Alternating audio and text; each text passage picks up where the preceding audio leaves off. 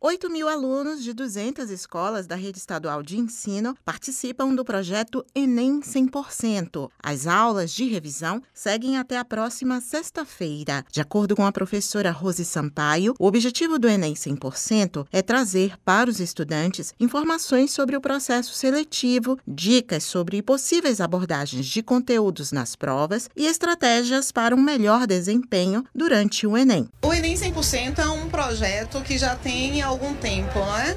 Então, como uma proposta relacionada à educação está pautada justamente no reconhecimento do que os alunos precisam para a preparação do Enem.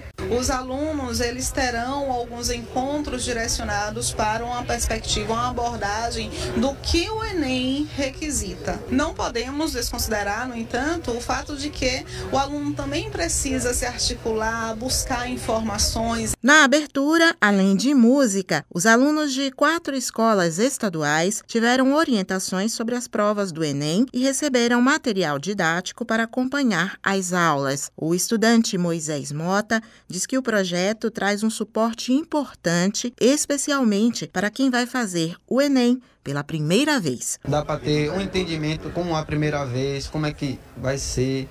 Pra gente, se esse caso não der certo a primeira vez, a gente poder vir a segunda, já saber como é a casa. O sonho de todos é entrar para a universidade. A estudante Vitória Mello, por exemplo, afirma que deseja construir uma carreira na área da educação. Minha meta, primeiramente, é me formar em pedagogia, mas fazer coisa grande.